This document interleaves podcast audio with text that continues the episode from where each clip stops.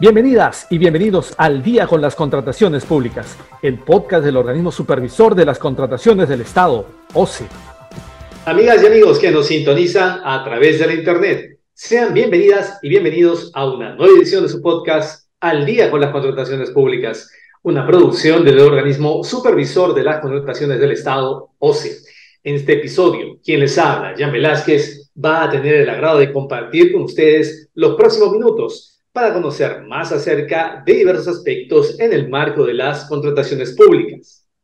Esta semana dialogaremos sobre la firma digital y para conversar sobre ese tema nos acompaña Isela Bailón Rojas, profesional de la Subdirección de Catalogación y Gestión de Usuarios del Sistema Electrónico de Contrataciones del Estado, SEACE. Estimada Isela, muchas gracias por estar aquí con nosotros.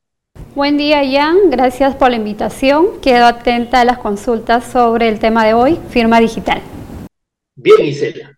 Para comenzar, quisiéramos saber, ¿cuáles son las solicitudes que requieren firma digital? Bien, eh, de acuerdo a la Directiva 3-2020, disposiciones aplicables para el acceso y registro de información en el CACE, desde el 9 de mayo del 2023, las solicitudes que requieren de la firma digital son el formato A, que es solicitud de inscripción, actualización y desactivación de entidades en el REC. Este documento cabe precisar que lo firma el titular de la entidad o el funcionario delegado. ¿Qué más tenemos? Tenemos el formato B, que corresponde a la solicitud de emisión, actualización y desactivación del certificado se para entidades contratantes, quien lo firma el jefe de administración o quien haga sus veces. Asimismo, tenemos el formato C, que corresponde a la solicitud de emisión, actualización y desactivación del certificado se para ejercer control, fiscalización y seguimiento. Esta solicitud también es firmada por el jefe de administración o quien haga sus veces. De la misma manera, tenemos el formato E, que es solicitud de emisión, actualización y desactivación del certificado se hace para proveedor exceptuado tipo entidad del Estado. Esta solicitud también lo firma el titular de la entidad o funcionario delegado. Y finalmente tenemos el formato H que corresponde a la solicitud de atención de corrección de datos en el SEACE. Esta solicitud es firmada por el jefe de administración o quien haga sus veces. En conclusión, podemos indicar que son cinco formatos o solicitudes que deben ser firmadas a través de la firma digital. Ahora, Isela, te consulto, ¿se puede firmar con el DNI electrónico? En principio no. De acuerdo a la directiva 3-2020-11-CD, eh, eh, estas solicitudes deben ser firmadas con firma digital a través de certificado digital para persona jurídica. Este documento es emitido por el RENIEC o por alguna entidad de registro debidamente acreditada por el INDECOPI. ¿No? Entonces, en principio no.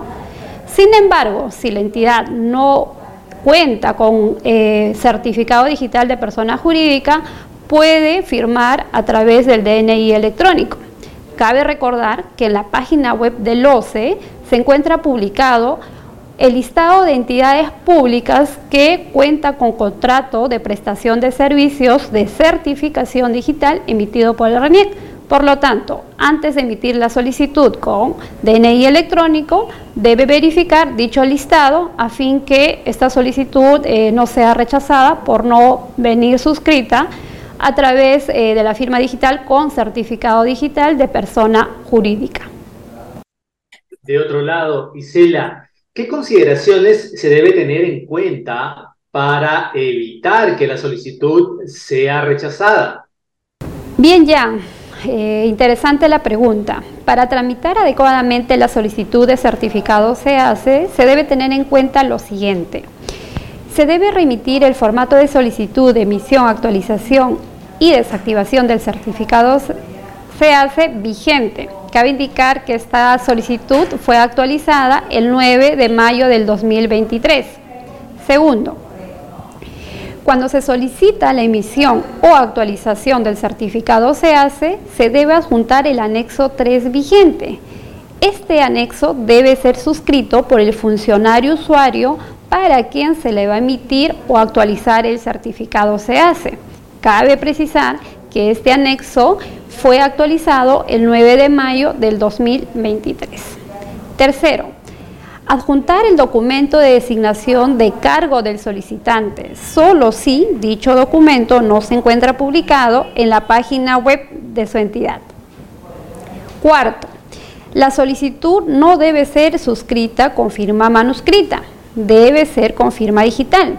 Como se indicó anteriormente, en caso la entidad se encuentre en el listado de entidades publicadas con contrato de prestación de servicios de certificación digital, debe firmar con certificado digital de persona jurídica.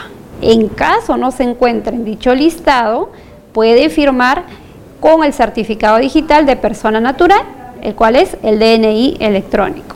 Quinto, los roles 14, eh, 15 y 16 solo aplica para la central de compras públicas. Por lo tanto, no puede pedir acceso para dichos roles.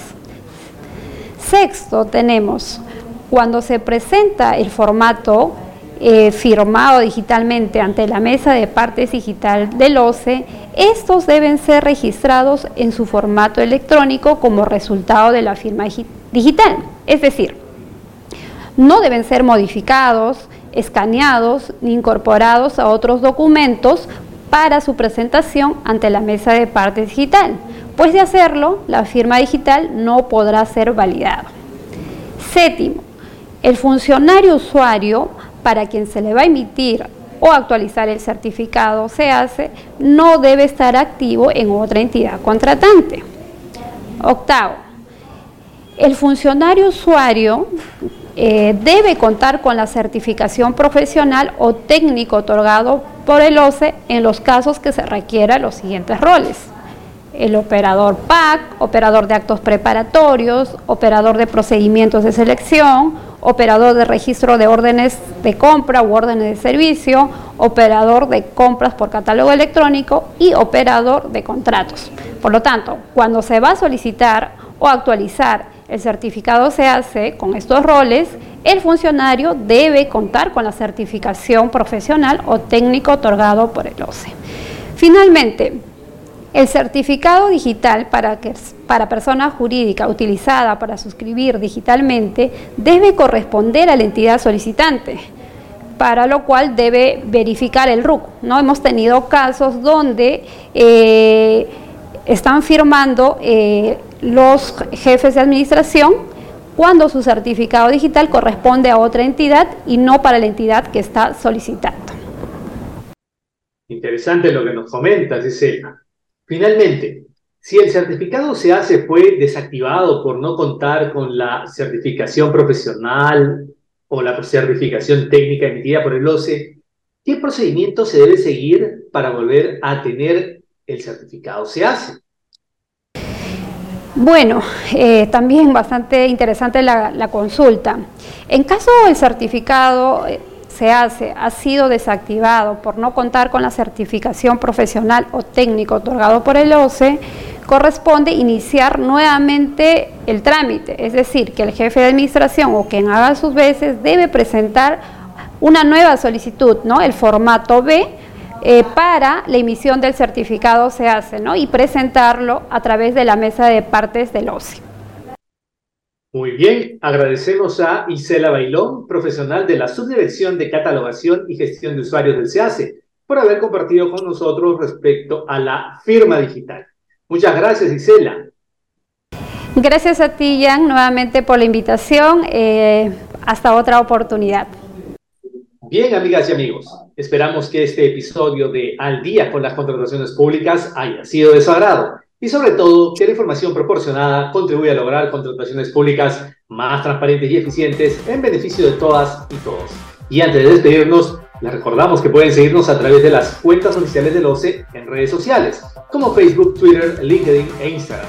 De igual manera, pueden encontrar nuestro podcast y todos los episodios en YouTube y Spotify. Esto ha sido todo por hoy.